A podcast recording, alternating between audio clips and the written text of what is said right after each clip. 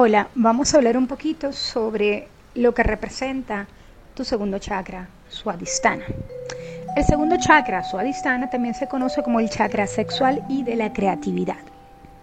Se localiza debajo del hueso púbico, abajo del ombligo y abarca la región genital y el plexo hipogástrico. La palabra Swadhisthana puede traducirse como la morada del ser y el elemento del segundo chakra es el agua que equivale a la cohesión.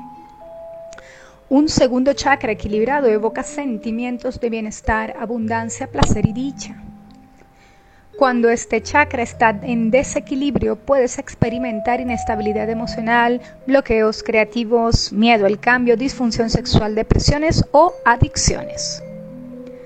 Puedes abrir este chakra con la expresión creativa y honrando tu cuerpo. La energía de este chakra es femenina, pasiva y lunar. Como humanos, crear es parte de nuestra naturaleza. Esta creatividad puede expresarse como procreación, pero la energía del segundo chakra no se limita solamente a eso. Al cocinar, hornear o cuidar el jardín, estamos creando. Creamos cuando nos encontramos con una nueva solución a un viejo problema. En el momento en el que tomamos materias primas físicas o mentales y las transformamos en algo nuevo, estamos utilizando nuestra energía creativa. El problema con la creatividad es que a menudo se nos desalienta de llevar a cabo esfuerzos creativos y esto empieza desde la educación más temprana.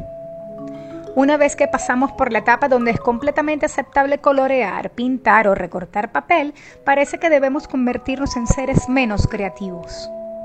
Para cumplir, seguir las reglas y encajar en un grupo, a veces perdemos nuestra energía creativa y, con ello, nuestras ideas únicas. Los adultos nos acostumbramos a hacer lo que es correcto, seguir la última tendencia o lo que es socialmente aceptable para los demás. Entonces, cuando se nos pide que de manera abstracta inventemos algo nuevo, tal vez tengamos problemas para hacerlo. Debes jugar como un niño para despertar tu energía creativa. Puede que nos sintamos abiertos y creativos en algunos aspectos de la vida y que nos sintamos cohibidos en otros.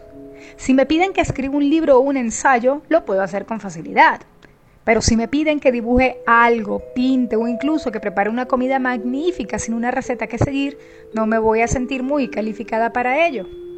Pero si me dijeran que debo pintar una imagen bonita porque mi vida va a depender de ello, tal vez podría estar a la altura de la ocasión. ¿Por qué?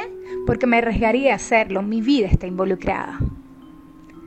La razón por la que dejamos de ser creativos o de tomar riesgos creativos es porque en algún momento del camino alguien nos dijo que no éramos buenos o que no podíamos hacerlo. Para desbloquear la energía del segundo chakra debes tomar riesgos y no tener miedo al fracaso. El juego es una gran forma de comenzar a abrir este chakra. ¿Alguna vez has visto jugar a los niños? Los niños pueden pasar varias horas armando una torre de Lego, un castillo de arena o una preciosa casa de muñecas. Después, el mismo niño niña destruirá su obra maestra en un instante y empezará desde cero como si no fuese la gran cosa. Comienza a jugar como los niños. Si tu comida gourmet no resulta, ¿cuál es el problema? Si la planta en tu maceta se muere en una semana, pues plantas otra.